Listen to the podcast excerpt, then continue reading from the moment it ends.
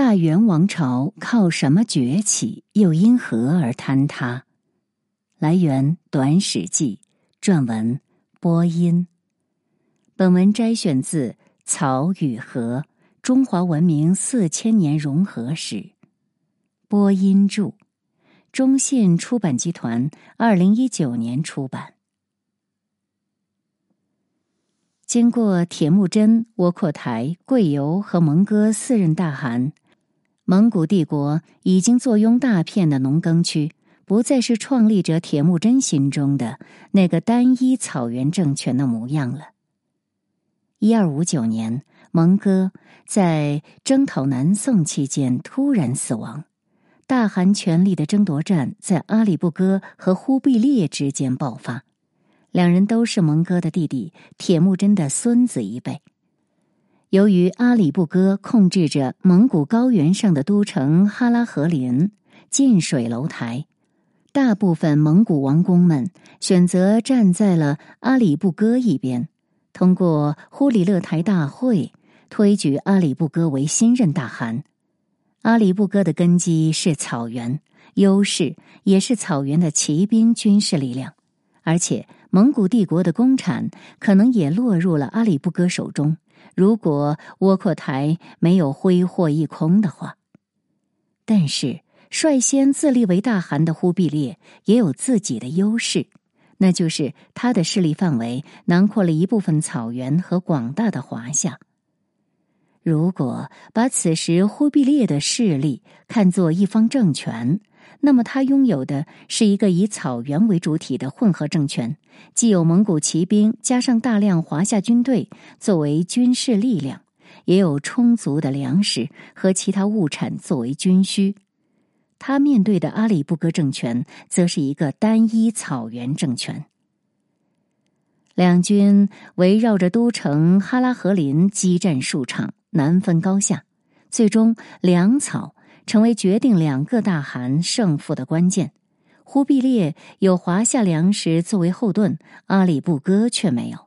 粮食不足的阿里不哥无法持久作战，只能撤出位处草原深处的哈拉和林，转向南面的伊犁河谷找吃的，从而导致军心涣散，不得不向忽必烈投降。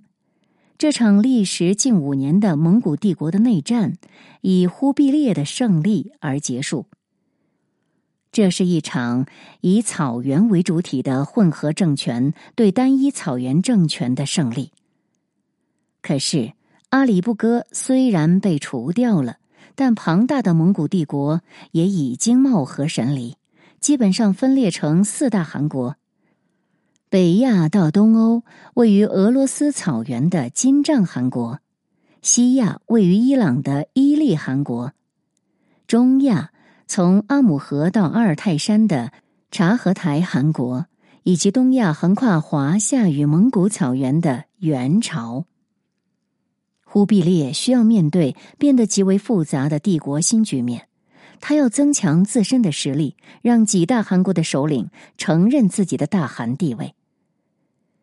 混合政权的优势是忽必烈战胜阿里不哥的关键。经营华夏许多年的忽必烈清楚这一点，所以他迈出了自铁木真以来历任大汗都不曾走过的关键一步——称帝。一二七一年，忽必烈仿照华夏传统称帝，选取《易经》中的大灾前元，正式建国号为大元，然后定都于大都，亦称汗巴里。意为大汗之城，这样忽必烈就兼具草原大汗和华夏皇帝的双重身份了。忽必烈称帝，并不是因为他梦想做一个华夏意义上的皇帝。作为蒙古帝国的第三代领导人之一，他具有多重身份。其一是他的草原蒙古人身份，他热衷于打猎野兽，和蒙古女人结婚生子。虽然建设了类似华夏城池的元大都，但他本人仍然喜欢住在毡帐之中。其二，是他的华夏君主身份，他不仅用汉族人推崇的《易经》中的词句作为国名，而且还指定自己的儿子真金作为皇太子。这种直接指定继承人的方式，完全违背了蒙古帝国大汗选举必须通过忽里勒台大会的传统，这是对草原重要传统的背叛。其三，他还接受了藏地高僧八思巴的金顶冠礼，授予八思巴国师的地位，与藏传佛教联系紧密。对于这些身份，我们很难说忽必烈都是有意为之、故意装扮的。有很大可能是他真的喜欢打猎，喜欢佛教，也喜欢一些华夏文化。当然，首先，忽必烈是一个政治家。如果说忽必烈有什么梦想，那就是他希望能够最大限度的利用华夏的生产力量，增强自己的实力，不战而屈人之兵的去降服各大汗国的汗王，一跃成为蒙古帝国名正言顺、至高无上、唯一的大汗。尽管忽必烈用军事手段击败了阿里不哥，但是在元朝内部或是其他汗国内部，许多蒙古王公私下里仍然认为，那个在蒙古草原上经过忽里勒台大会选举的阿里不哥才是名正言顺的大汗。在他们看来，虽然忽必烈也召开了他自己的忽里勒台大会，但没有大部分蒙古王公出席的会议，结果是无效的。忽必烈不用问也知道蒙古王公们背后的想法，终其一生，他都在为扭转这个不利印象而奋斗。既然蒙古帝国大汗的标配业绩是对外的战绩，那我忽必烈就拿出战绩来。忽必烈的目标是偏安在华夏南方的南宋政权。如果能够征服南宋，他将一箭三雕：一是能够收获重大的军事征服的业绩，在蒙古帝国内部提升自己的威望；二是可以收获富庶的江南地区，获得粮食和其他物产的巨大生产能力，满足元朝运营的需要，增强元朝的实力。三是能够利用江南本身的财富，或通过贸易获得的财富，收买蒙古帝国的各方势力，用钱来实现军事无法完成的战略目标。不论是人口密度还是物产总量，华夏都远远超过蒙古人统治下的其他地区，特别是江南地区。在几次人口南迁的浪潮中，凤凰涅槃已经成为中华文明圈中最为富庶的区域。而且，在隋朝平定陈朝、宋朝平定南唐的华夏统一战争中，并没有出现残酷的兵祸，也没有大规模的杀戮，而是非常顺利的降服了江南的政权。于是，在元朝灭南宋之前，京湖、两江、两浙、福建等广大地区的农业、手工业、商业均非常发达。不过，从蒙古帝国到元朝，对南宋的征讨过程相当曲折，大汗蒙哥曾在征讨过程中死去。几十年间，宋蒙大战主要围绕四川、重庆的山地和长江中游的襄阳城展开。一二七三年，襄阳城在孤立无援、炮火轰城的绝境中打开城门投降元朝后，南宋的长江屏障不复存在，元朝平定南宋变得异常顺利，许多城池都开城投降，因而并没有遭受战火。特别是南宋都城临安，位于今浙江杭州市，于一二七六年吴穴开城，毫发无损的变成了一座元朝的重要城市，延续着它梦幻般的繁华景象，让此后不久途经此地的旅行家马可波罗惊为天成。元朝灭南宋，从政治上讲。不仅结束了南宋建立以来华夏一百五十多年的南北分裂局面，更为重要的是，自从六八二年东突厥复国，打破了李唐王朝短暂的史诗级版图后，辽阔草原与广袤华夏终于又重新统一于一个王朝政权之中，一个堪比唐朝史诗级版图的新王朝——元朝出现在地球上。从经济上讲，元朝把整个华夏囊括其中，特别是拥有了生产力发达的江南后，他终于补上了草原帝国的最大短板。一个融合了广阔土地、众多文明的王朝，从幻想变成了现实。忽必烈把混合政权的规模推向了一个前所未有的新高度。这个政权不仅包括了全部的华夏和大片的草原，还囊括了女真人起家的东北丛林，以及宗教氛围浓厚的青藏高原。元朝实现了史无前例的疆域规模，也必然会面对史无前例的政权治理挑战。元朝作为混合政权，继承了金朝前期的一个突出问题，就是政治军事中心在北方，而生产中心在南方。金朝为了解决这个问题，不惜举家搬迁到中原，基本上放弃了东北老家。元朝的政治军事中心在元大都，甚至还要争雄草原，控制草原深处的蒙古帝国第一个都城哈拉和林。而其生产中心则远在华夏，特别是江南地区。从哈拉和林到江南水乡，实打实有万里之遥。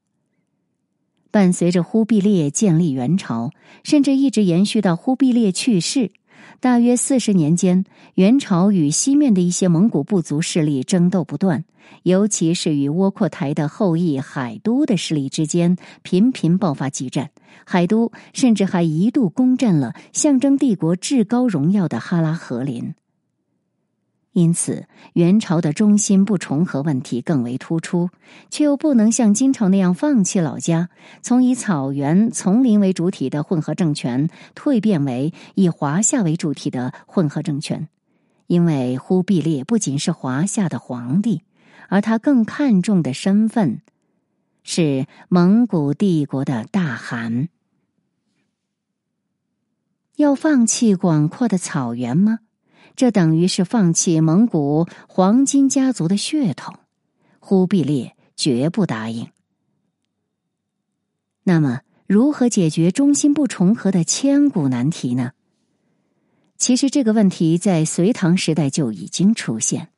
前人用隋唐大运河来解决问题，于是忽必烈也照方抓药。睿智的忽必烈甚至在很早就开始思考和布局混合政权的深层次整合问题，特别是草原和华夏的沟通。一二五六年，忽必烈命令自己的下属在草原上修建开平府，也就是后来的元上都。今内蒙古自治区锡林郭勒盟正蓝旗境内还留有元上都的遗址。此时的蒙古大汗还是忽必烈的兄长蒙哥，但忽必烈当时已经在管理蒙古草原东部到华北平原的广大地区。他在靠近华北平原的草原一侧修建开平府，就是想更好的管理两个生产模式不同的区域，试图对草原和华夏进行整合。等到忽必烈成为蒙古帝国的大汗和元朝皇帝后，他的构想更为宏伟。元朝的国家建设力度非常大，在前人贯通的隋唐大运河的基础上，元朝将运河截弯取直，变成了南北方向上的京杭大运河。从华北平原上的元大都（今北京）一直通往曾经的南宋都城临安周边，把政治军事中心和经济中心更加便捷的联系了起来。大运河的北方端点元大都与元上都一起构成元朝的两都。每年夏季，元朝的皇帝会从元大都启程到草原上的元上都办公。在秋季再返回元大都处理国事，通过这种巡回的方式，元朝对广阔的草原和华夏进行了有效的管理。必须注意的是，京杭大运河线路上的截弯取直虽然更为便捷，实际上是以增加了运河维护成本为代价的。京杭大运河要穿过泥沙含量很高的黄河下游，还要穿过山东境内的小山丘。那里是整个京杭大运河的最高点，你能想象存在一条中游较高、上游和下游较低的河流吗？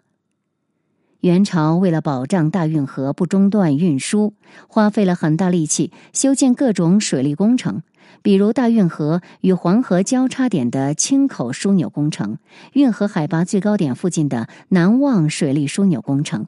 这些工程集合了中国古代工程师的智慧，最终保障了大运河的畅通。不过，实话实说，由于这些自然条件的限制，元朝时期的京杭大运河远不如听起来那么潇洒写意，它的效率很低，漕运量远不如后来的明清时期，而且很容易因为一点点自然灾害或社会动荡而停摆。但是，漕运对于元朝又是至关重要的。因为其政治和军事中心在北方，元大都的官僚机构人员以及官僚的家眷、大批军队、大批商人，每年要消耗大量的粮食。华北平原虽然也是产粮区，但根本不够养活北方人口。元朝必须每年从南方调运足够多的粮食到北方。更为要命的运输任务是从华夏向草原深处的元上都，甚至哈拉和林的粮食运输。据说忽必烈甚至让大臣郭守敬考虑修建一条运河，从元大都延伸到元上都。不过，当郭守敬发现这两地不仅有几十万米的直线距离，而且有几百米的海拔高度差时，这个逆天的设想只能被放弃。今天宏伟的三峡大坝也不过才百米高度，七百多年前的元朝根本无法通过堤坝让运河水征服几百米的海拔高度差，从华北平原冲上蒙古高原。为了有效控制广阔的草原，应付西方那些居心叵测的蒙古宗王的军事威胁，元朝在草原和西域地区长期驻扎几十万大军。要对大军进行补给，就必须运送大批粮食。一开始是每年二十万担，到十四世纪初增加到三十万担。就算两方领袖忽必烈和海都死后，元朝和海都后裔达成了和议，来自其他宗王的威胁依旧很大。元朝仍然必须在草原上维持大军。一三一一年，元朝号称全部政府税收中有三分之一要花在草原的军事防御上。史书记载，在草原腹地的哈拉河林。朝廷岁年素食和林芒安诸城，至八十万斛，而屯戍将士才免饥色。大量的钱从哪里来？大量的粮食怎么运？与借鉴大运河经验类似，元朝把一种华夏存在很久的制度发挥到极致，一箭数雕的解决了钱粮问题。这个制度就是盐引制度。在说盐引之前，我们先来看一下元朝的经济运转状况。元朝疆域辽阔，人口众多，经济规模已经达到了前所未有的级别，超越了此前所有古代国家。而且，元朝和其他蒙古汗国分支，比如西域各汗国、金帐汗国、伊利汗国之间有着同宗的联系。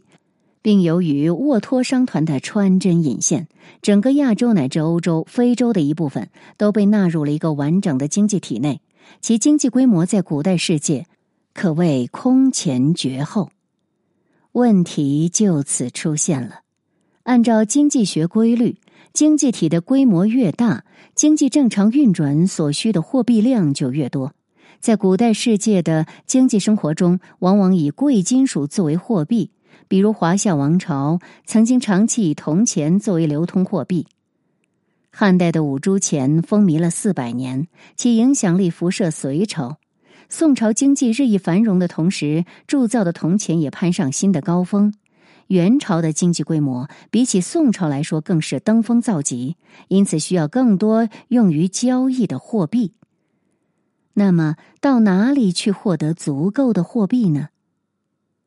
沃托是以白银为货币来进行商业贸易的，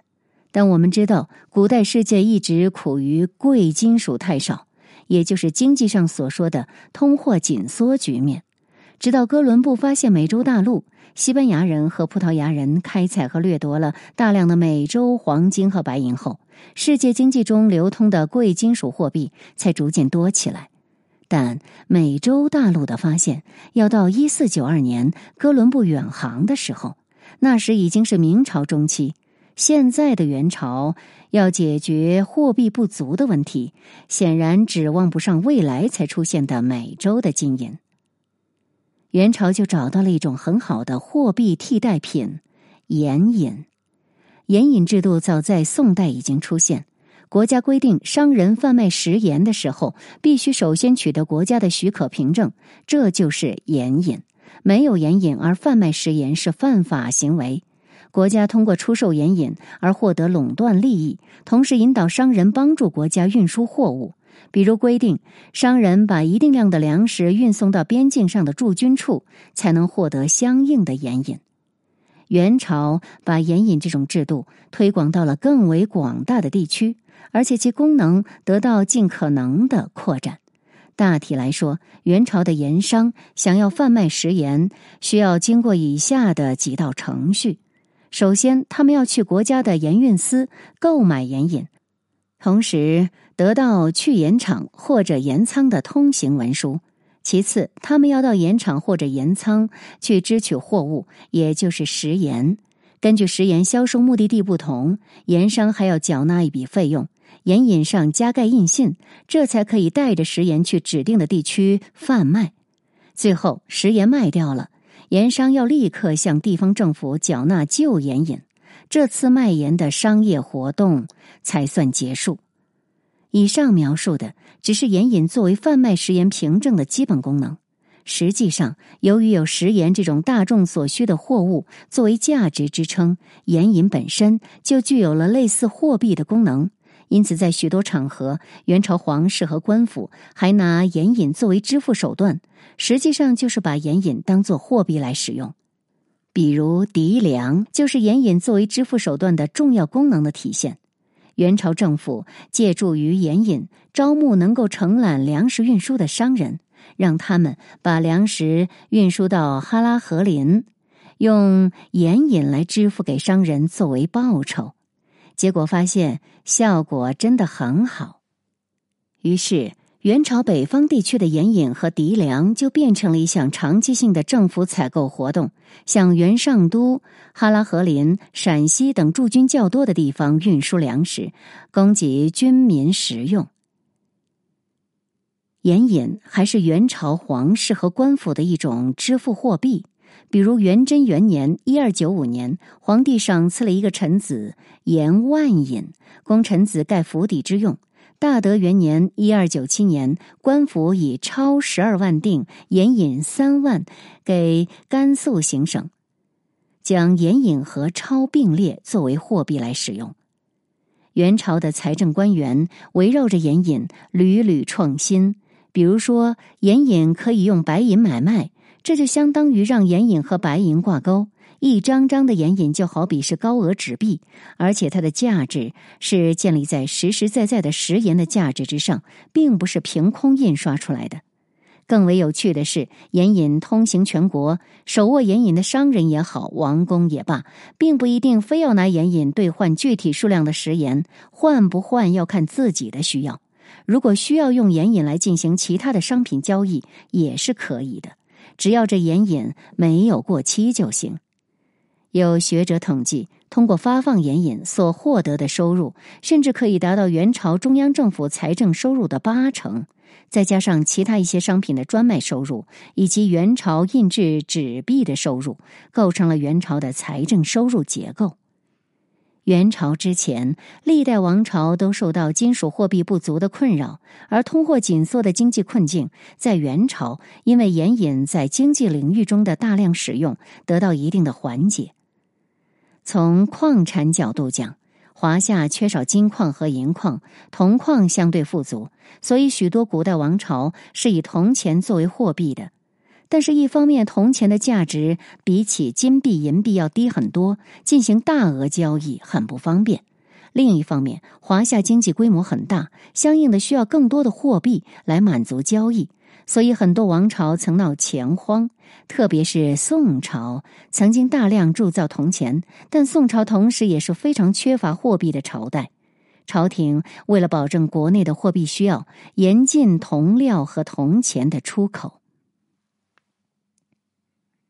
元朝是个商业发达的朝代。按说货币需求量更大，应该更差钱。其实不然。一方面，元朝疆土远胜于曾经的华夏王朝，元朝和其他蒙古系的政权有着很广泛的交流，所以可以获得很多金银作为流通货币。白银就是从元朝开始成为中华文明圈主力货币之一的。另一方面，元朝借助于盐引、纸钞等金融手段，解决了大额货币不足的问题，极大的增加了市场上的货币流通量，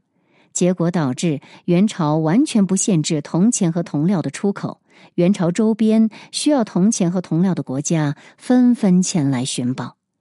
最典型的例子，莫过于在朝鲜半岛海域发现的新安沉船。这是一艘从元朝的宁波开往日本的商船，上面不仅载有数以万计的青瓷和白瓷，还有令人瞠目结舌的重达二十八吨的铜钱。以各种形式发行的货币，如果没有实体经济强大的生产力做保障，是没有价值的。正是因为元朝把华夏，特别是富庶的江南地区纳入了疆土，以江南的巨大生产力为基础，才可以维持庞大王朝的财政运转和政权管理。我们甚至可以这样说：如果没有江南地区的生产力，元朝就无法在蒙古草原和西域维持大量的驻军，从而无法保障王朝的北方和西方的安全。打遍天下无敌手的蒙古铁骑真的很需要江南的粮食来养活，仅靠羊肉和奶酪是不够的，而把粮食运输到草原深处，也必须依靠以江南强大的生产力做后盾的盐引制度来实现。所以，简略的说，元朝的三大支柱是草原军事力量、华夏生产力量和西域商业力量。三者紧密对接，相互支撑，缺一不可。草原军事力量给华夏提供安全和秩序，保障西域商人的运输和买卖活动；华夏生产力量给草原和西域商人提供大量的物产，最重要的是给草原军民提供粮食；西域商业力量将华夏物产转化为财富，支持草原的消费，也给华夏生产提供需求动力。元朝是如假包换的混合政权，只是相比此前中华文明圈出现的其他混合政权，它规模更大，而且不仅是草原和华夏的简单混合，还纳入了第三方力量，是一种升级版的混合政权。如果借用天文学中的天体概念来描述，元朝是一种三体政权。契丹、金朝并非不重视商业。作为混合政权，他们一样渴求商人带来的财富，但西域商人并不受两大王朝的直接控制和管理。契丹人和女真人无法把西域商业力量紧密的融入自己的政权结构之中，只有元朝第一次做到把西域商业力量掌控在自己手中，并使其成为维持政权运转的三大支柱之一。而且与契丹、金朝面对草原和华夏时，往往采取一国两制政策不同。元朝这种三体政权追求的是天下大同，各地的生产方式可以不同，但管理方式尽量相同，并推行贸易自由、宗教自由的政策。元朝建立了行中书省制度，也就是我们熟悉的行省或者省。行省的最高长官是丞相，相当于今天的省委书记，总管行省的军事、行政、财政大权。他们的重要职责就是监督地方政府运转，确保能够收取税收。蒙古人建立的这个王朝和此前中国历史上出现的华夏王朝或以华夏为主体的混合王朝不一样，它不像那些王朝那样把政权的财政。建立在向大量农耕民征收钱粮和劳役的基础上，高度依赖来自农业的收入。元朝更为依赖金融手段，比如盐引、商品专卖等来取得财政收入。这些制度虽然不是元朝首创，但被元朝统治者发挥到极致。元朝的盐引制度还被后续的明朝借鉴。明朝初年建立的国家食盐运销体制，就是建立在元朝制度的基础之上。因此，从财政的角度来看，元朝可以说是一种商业政权。虽然农业仍是其物质根基，但元朝如此大规模促进和依赖商业，在中华文明中是史无前例的。同样史无前例的是，在元朝的政权体系中，儒家学者的地位远不如在单一华夏政权或以华夏为主体的混合政权。蒙古统治者并非不了解儒家的理论对于治理华夏的重要性。但他们只是把儒家看作宗教派别的一种，划入儒户这一户籍。忽必烈时期，政府答应免除儒户的主要税务，并给予其他优待。在征服南宋的过程中，蒙古统治者明文规定，军事将领不得在战场上抓捕和奴役儒生。地方官受命评定本地哪些人有资格成为儒户，而军方要听从这些决定，而且儒户的身份可以世袭。只是让华夏知识分子们颇为失落的是，元朝的这套制度并没有保证他们能够获得官位，成为社会上的优越阶层。儒生比起社会底层来说，待遇是好一点。但是比起他们在华夏王朝中的地位就差多了，即使是在契丹和金朝，儒生的地位也要比在元朝好，因为在契丹人和女真人的混合政权中，儒生可以参与国家大事的制定和执行。但是元朝对儒生的国家治理才能并不太在意，蒙古人的政权更看重的是收税和经商的能力，而这方面恰好是儒生的弱项。华夏的文化是重农抑商的，对于生产力巨大的华夏政权来说，通过对外贸易赚得的利益有限，带来的不安定因素却会带来麻烦。商人赚了大钱后，对于皇权也是一种威胁，所以华夏政权倾向于控制和抑制商人的活动。商人在华夏的地位甚至仅仅高于盗贼。蒙古人入主华夏后，重农抑商的文化被完全改变了。草原文明对于财富的渴望，转化为元朝政府对于理财的重视。商人的地位高于其他职业和宗教人士，仅次于蒙古贵族。于是，在元朝政府中，西域的色目人地位比华夏的儒生要高得多，因为色目人擅长理财，或者可以这样说，因为元朝是一个更大范围的混合政权。他拥有擅长理财的色目人，所以他不必像契丹和金朝那样，不得不依赖儒生来担任治理国家的官员。比如，忽必烈启用了西域裔的阿合马等人，在朝廷里设置了专管经济财务的特别中央机关——治国用史司，